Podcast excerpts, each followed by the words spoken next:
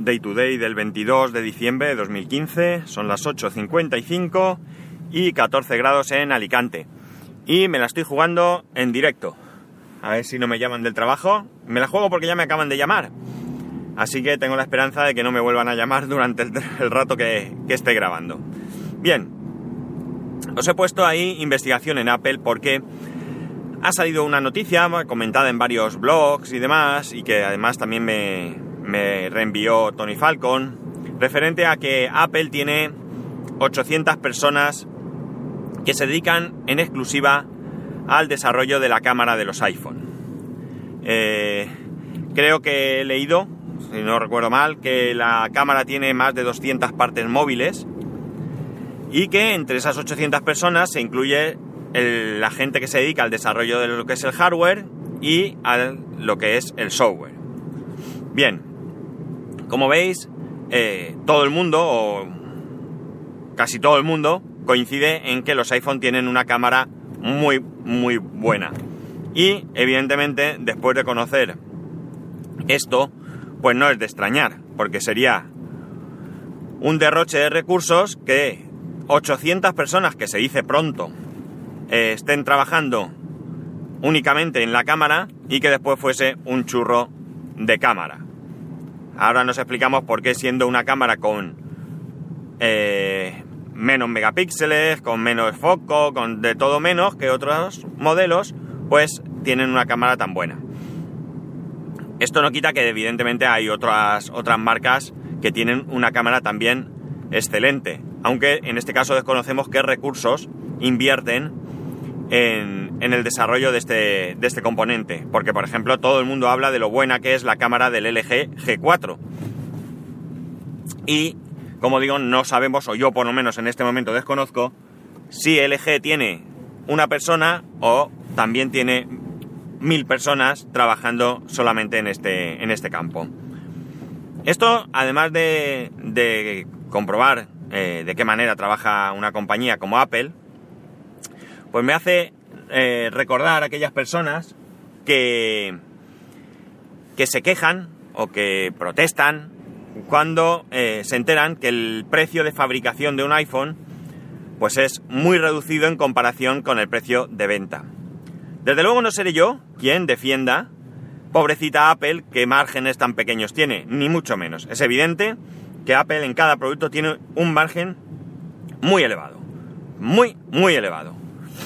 También es evidente, en mi opinión, que se lo pueden permitir. Y a las pruebas nos remitimos. Porque mmm, no paran de vender. Y la gente compramos. Y digo sí, compramos porque yo me incluyo.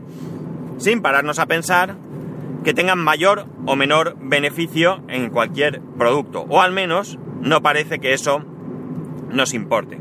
Evidentemente el coste de producir un iPhone no se ciñe exclusivamente al coste de fabricación en sí mismo. Los 150 eh, dólares o 170 dólares que creo que publicaban en alguna ocasión que costaba realmente fabricar un iPhone. Estamos, estamos hablando que ese es el costo que tiene lo que es la producción en sí misma. Es decir, desde que el primer componente empieza a ensamblarse hasta que el, el iPhone sale en su caja. Hay que contar todo este tipo de cosas. Hay que contar que mmm, Apple tiene, pues, si, ¿cuánta gente no habrá desarrollando un iPhone? Porque hemos hablado solamente de la gente que está trabajando en la cámara, pero tenemos otras cuestiones.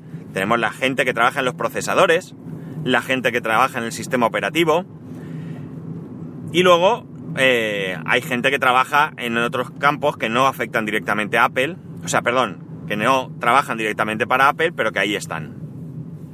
Por tanto, ¿cuál será el coste real de un, iPhone? Pues es evidente que eso solamente lo saben en Apple. Yo no tengo duda de que, como he dicho, el margen de beneficio por cada unidad es alto, es muy muy alto. Eso, entre otras cosas, permite que tengan un buen eh, servicio técnico postventa. Es cierto que en alguna ocasión hemos leído que ha fallado ese servicio por venta, pero bueno, como también eh, he dicho en alguna otra ocasión, mmm, Apple es una empresa, es una empresa con una serie de directrices eh, y con una serie de personas que cometen errores. Estos errores, pues algunos son disculpables, porque puedan ser puntuales debidos a un malentendido o a cualquier cosa, y evidentemente hay otros errores que difícilmente se los podemos disculpar. Pero bueno, no es esa la cuestión en este momento. La verdad es que me genera mucha curiosidad saber cuánta gente participa en el desarrollo de cualquier producto, ya no de un iPhone, sino de cualquier producto de cualquier compañía. Porque, porque los números me parecen elevadísimos. Eh, es parecido a lo que me pasa cuando ves alguna película de animación, o un corto mejor dicho, algún corto de animación. El otro día cuando comenté que había ido al cine a ver el viaje de Arlo, pues pusieron antes un corto, también chulísimo, un corto muy chulo, la verdad es que me llamó mucho la atención. Ahora os contaré de qué iba.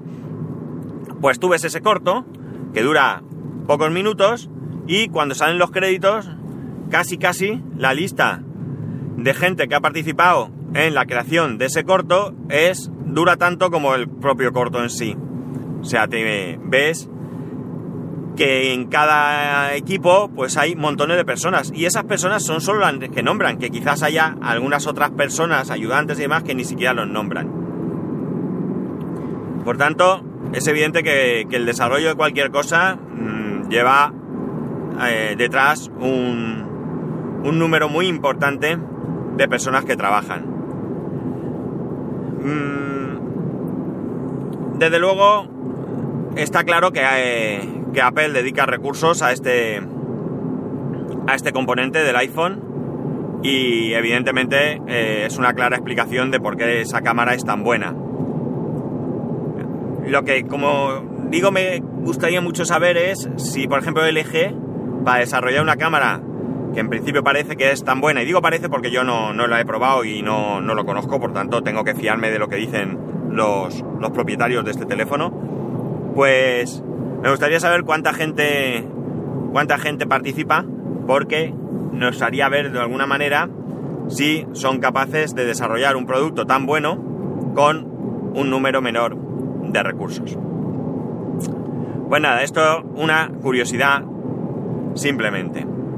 Y el corto que os hablaba me llamó mucho la atención porque, bueno, os lo puedo contar. El corto es lo siguiente. Hay un crío que está eh, viendo la televisión, creo recordar, sí, viendo la televisión, tiene en sus manos un muñeco, un juguete, y, y está pues flipadísimo, flipadísimo, flipadísimo con, ese, con esos dibujos, con su personaje y demás. Y en ese momento entra el padre, el padre que, que bueno, viene vestido a, a la, a la tradición eh, india, India de la India, no India norteamericana o americana, y tiene allí un altar, lo abre eh, y se pone allí a, rezar sus oraciones. El crío mientras tanto está con sus dibujos y eh, interrumpe un poco la, la meditación del padre. El padre pues apaga la tele y le hace al hijo que vaya allí a meditar con él. O a rezar, mejor dicho. Y el chiquillo pues, pues está en su mundo y tiene allí un, sueño y... No un sueño, sino como una, algo que imagina, donde mezcla pues un poco los personajes de su... de sus dibujos con, los, con sus dioses y... y bueno, pues interrumpe todo lo que es aquella oración. El padre pues se disgusta y al final, pues con tristeza, se da por vencido y deja que el niño se vaya a ver los dibujos. Pero el niño se da cuenta de lo que está pasando y coge un dibujo, un dibujo donde ha hecho, un dibujo que ha hecho él, donde están eh, esos personajes de sus dibujos eh, preferidos y eh, pone algo así como, estos no es exactamente, pero algo así como que son sus héroes o no recuerdo muy bien, pero vamos, con este significado y entonces él termina el dibujo, se lo pasa al padre y el padre se emociona porque dentro de ese dibujo pues ha añadido a sus dioses. A mí me gustó mucho porque ya sabéis que yo soy un tipo de tradiciones y evidentemente eh, pues mi hijo en su momento decidirá qué es lo que quiere. Yo quiero y voy a hacer eh, todo lo que esté en mis manos para que él sea absolutamente libre a la hora de decidir su ideología política, sus preferencias eh, o sus creencias, mejor dicho, religiosas, etcétera, etcétera. Pero lo que sí que voy a luchar es también, no solo porque él pueda elegir libremente, sino porque él pueda tener la información necesaria para que esa elección sea, eh, pues sea en consecuencia a eh, su conocimiento y no solamente a la educación que nosotros podamos, podamos darle. Y esto va encaminado a todos los aspectos. Es decir, si, si mi hijo eh, resulta que se hace musulmán, pues eh, tendré que llevarlo a la mezquita. Si, si él decide votar a un partido mm, radicalmente opuesto, ya no digo diferente, sino radicalmente opuesto al que yo vote, pues iremos juntos a la mesa a echar nuestro voto. Y igualmente, pues si mi hijo en algún momento dado su eh, orientación sexual no es heterosexual, sino que es homosexual, pues evidentemente para mí no cambiará nada, sino que seguirá siendo quien es y por lo que es. En, cualquier caso, yo le ayudaré para que mmm, las dificultades que algunas personas, o que muchas, muchas personas que, que se declaran homosexuales, pues han tenido que padecer, pues él no las padezca. Lo defenderé desde luego a capa y espada y donde haga falta. Y aprovecho, mira, os voy a contar una historia. Creo que esto ya, no sé si lo habré contado alguna vez. Yo no soy de ver mucho televisión, por no decir nada. Ahora sí, enganchadito a Netflix. Por cierto, estoy viendo The Killer. Me gusta mucho, o The Killers, no estoy muy seguro. Me gusta mucho, aunque es un poco lenta esta serie. Pero me gusta, me gusta la, la idea.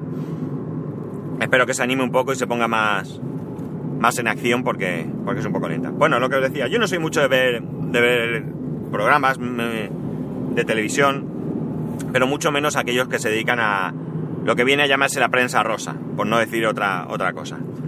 Pues bien, casi todos, por no decir todos, sobre todo los que seáis de España, desde luego los, la conoceréis, hay una, una persona eh, que sale en, en, este tipo de programas que se llama Belén Esteban. Belén Esteban tiene en su currículum pues el haber tenido una relación con un famoso torero y haber tenido una hija con él. Y a partir de aquí pues se ha convertido en voz eh, autorizada y experimentada de, eh, como digo, lo que viene a llamarse la prensa rosa. Pues bien, esta persona pues ha aireado toda su vida siempre sus luchas y sus eh, no luchas, sus desdichas y sus dichas y todo, lo ha aireado toda la vida, evidentemente con, con el único fin de obtener un beneficio económico, para mí ilícito, ¿eh? si lo quiere hacer así, libremente lo hace, y hay quien está dispuesto a, a seguir ese tipo de cosas, yo me puede gustar o no gustar, pero no tengo nada que decir. Muy bien, esta persona, como digo, tiene una hija, y ella siempre ha sido también famosa por, su fa por una frase, que, que, es la que le ha hecho famosa, que es, por mi hija mato. Mato. Algo así. Ponerle la voz que queráis porque no tengo ahora yo interés en imitar. Bien. Pues bien, está claro. Yo creo que prácticamente cualquier padre pensará igual. Es decir, yo por mis hijos, lo que sea. Pero hay un día que haciendo zapping, pues me encontré una entrevista que le hacía el conductor precisamente del programa donde trabaja esta chica, Belén Esteban, eh, que le hacía a otra, a una periodista eh, que lleva muchísimos años, que es María Teresa Campos. Yo no sigo tampoco a esta mujer, eh, creo que hace un programa ahora, qué tiempo más feliz o qué tiempo tan feliz o algo así, donde lleva gente, pues sobre todo gente que hace muchos años pues triunfaba y bueno, pues que ahora puede seguir triunfando, puede estar retirada y recuerdan algo así creo que es el programa, la verdad es que no sigo. Bien, esta persona le estaba haciendo una entrevista, también esta persona tiene una hija, bastante más mayor que la otra, que también ambas se han visto envueltas pues en, en historias de la prensa rosa. Quizás sobre todo la madre, de la que estoy hablando, no con tanta intensidad como Belén Esteban o como la propia, su propia hija, Terelu, pero sí lo ha hecho. Menudo rollos estoy soltando, seguramente no os importe absolutamente nada, así que voy a, voy a cortar. Voy directo. La cuestión es que un día le estaba haciendo la entrevista y el, el entrevistador le pregunta, ¿tú por tu hija matas? Y ella, con una tranquilidad absoluta, contestó, yo por mi hija muero. Me parece impresionante. Yo no sé realmente si esta persona es una gran profesional o no lo es. Si dice tonterías o cosas tan grandes como estas habitualmente. Pero me parece impresionante. O sea, es que es la esencia para mí de lo que es la paternidad. Eh, la serie que estoy viendo, no voy a hacer spoiler, pero hay un caso en el que muere una, una chica y sale bastante lo que están pasando los padres. Eh, no puedo ni imaginar lo que puede suponer eh, perder un hijo. Ni puedo, ni quiero. Hace algún tiempo converso con toda la historia de unos amigos que habían perdido un hijo por enfermedad o una hija, creo recordar. Una hija que no me hagáis mucho caso, pero creo recordar que tenía seis años o algo así. Y no me lo puedo ni imaginar. O sea, me parece una aberración. En fin, que me pongo triste. Eh, en el título, todo este rollo que os he soltado no viene, pero me ha venido de repente. La verdad es que estoy poco inspirado con los temas, tengo que reconocerlo. Espero que no os estéis aburriendo, pero la verdad es que ahora mismo a nivel tanto personal como en el trabajo mm, voy a tope. Voy a tope porque no es que en el nivel personal haya cambiado nada, eh, estamos como siempre, de bien, gracias a Dios, pero como en el trabajo estoy más mmm, presionado, pues tengo menos tiempo para la familia y evidentemente el poco tiempo que me queda lo dedico a la familia. Entonces no tengo mucho, mucho tiempo para dedicarle a lo que me apetece en mis ratos libres. en mis ratos libres cuando no estoy con mi hijo, que eso me apetece sobre todo. Y ahí tengo mi Arduino totalmente parado, que ni siquiera he empezado con él. Y lo de la Raspaberry me dio tiempo así a duras penas. Eh, me habéis pedido a Aaron, me pidió que, hiciera el manual, voy a ver si lo hago. El, tutorial, perdón, voy a ver si lo hago y demás. Así que sí que me haríais un gran favor si me echáis una mano a decidir temas que os interesen. Yo así voy directo, investigo, me pongo y ya y ya os doy mi opinión y demás. Pues nada, chicos, que hasta aquí llegamos, que, he llegado a, mi sitio. Ya sabéis que para poneros en contacto conmigo a través de Twitter, arroba daytodaypod, a través del correo electrónico, daytoday. Un saludo y nos escuchamos mañana.